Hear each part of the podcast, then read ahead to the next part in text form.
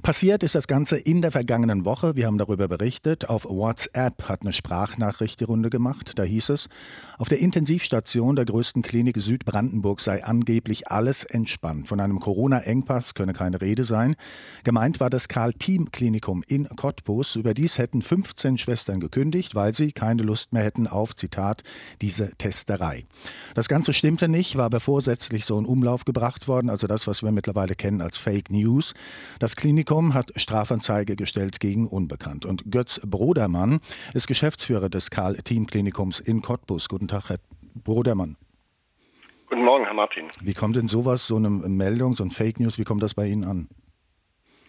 Also wir waren schockiert, muss ich sagen. Und äh, für mich ist es ein Schlag ins Gesicht für äh, alle, die bei uns arbeiten, nicht nur auf der Intensivstation, im ganzen Klinikum, weil wir stemmen uns hier Tag und Nacht wirklich gegen diese vierte Welle und versuchen unser Bestmögliches, um die Corona-Patienten zu versorgen und darüber hinaus natürlich auch unserem Versorgungsauftrag hier in der Lausitz als Maximalversorger nachzukommen.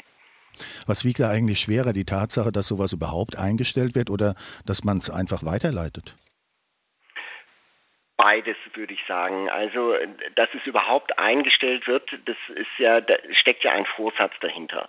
Man möchte ja Menschen verunsichern. Und ähm, es gibt ja immer den Spruch, wo, wo Rauch ist, ist auch Feuer. Und mit solchen Nachrichten verunsichert man die Menschen, ähm, weil es ist ja praktisch nicht überprüfbar für jemand, der so eine Nachricht bekommt und keinen Zugang zum Krankenhaus hat. Und diese Nachricht, die kam jetzt beim Oberarzt von uns an, der mich wirklich sehr aufgeregt angerufen hat und gesagt hat, er musste erstmal in unser klinisches Informationssystem gucken und hat es selber nochmal überprüft. Und da sehen Sie schon, selbst wenn es jemand mit äh, so eine Nachricht bekommt aus dem Klinikum, der jeden Tag hier ist, selbst der wird verunsichert. Und das ist, äh, das ist nicht lauter. Also das ist wirklich böse, muss man sagen.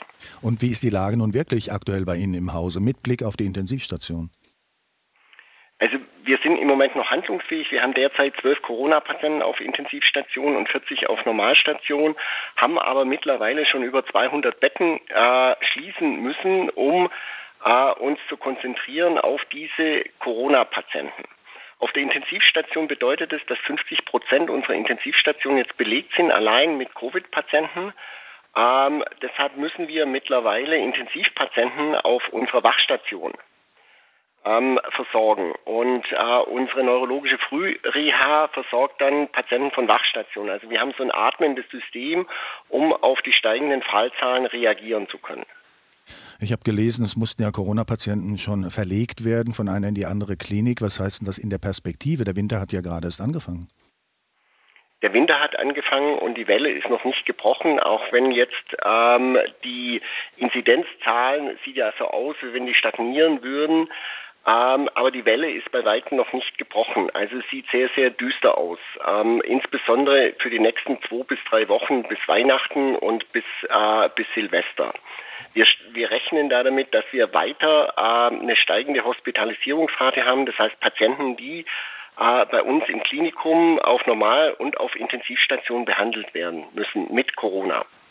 Und die Bettenkapazität, Sie haben die eben ja umschrieben, die ist ausreichend auch für das, was Sie gerade umrissen haben. Äh, nein, ist sie nicht. Also wir, wir haben größten Respekt vor dieser Welle und wir wissen nicht, äh, ob wir überhaupt handlungsfähig bleiben können. Handlungsfähig heißt, dass wir auch akute Notfälle wie Schwerverletzte nach einem Verkehrsunfall oder einen akuten Infarkt weiter versorgen können.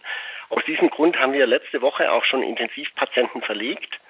Wir haben aus, aus der Lausitz fünf Intensivpatienten verlegt, davon drei bei, bei uns weil solche äh, Akutsituationen sind nicht immer vorherzusehen. Und am Mittwochabend hatten wir akut äh, vier Covid-Patienten, die wir aufnehmen mussten auf Intensivstation, zwei polytraumatisierte Patienten und eine schwere Blutung.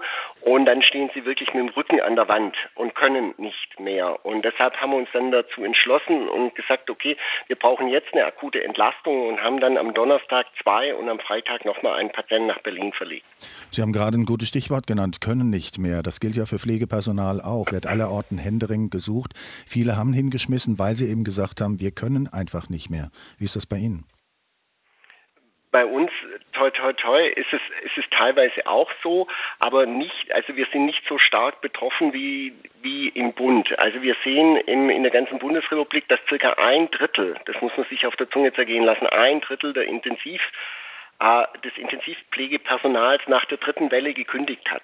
Bei uns sind es weniger, aber was wir sehen, ist auch, dass es wirklich Kolleginnen und Kollegen sind, die schon lange bei uns sind, die eine hohe Identifikation mit dem Haus und mit ihrer Arbeit haben und die gesagt haben, nein, ich kann nicht mehr, ich habe keine Perspektive. Ich möchte äh, zwar nicht aus der Pflege raus, Gott sei Dank, aber ich möchte einen ruhigeren äh, Job haben und äh, sind dann in andere Häuser gegangen oder in die ambulante Pflege. Wir haben gehört, äh, Götz Brodermann, Geschäftsführer des Karl-Team-Klinikums in Cottbus. Herr Brodermann, ich danke Ihnen herzlich für Zeit und Gespräch und Ihnen alles Gute auch für die Arbeit. Vielen Dank. Inforadio. Wir lieben das Warum.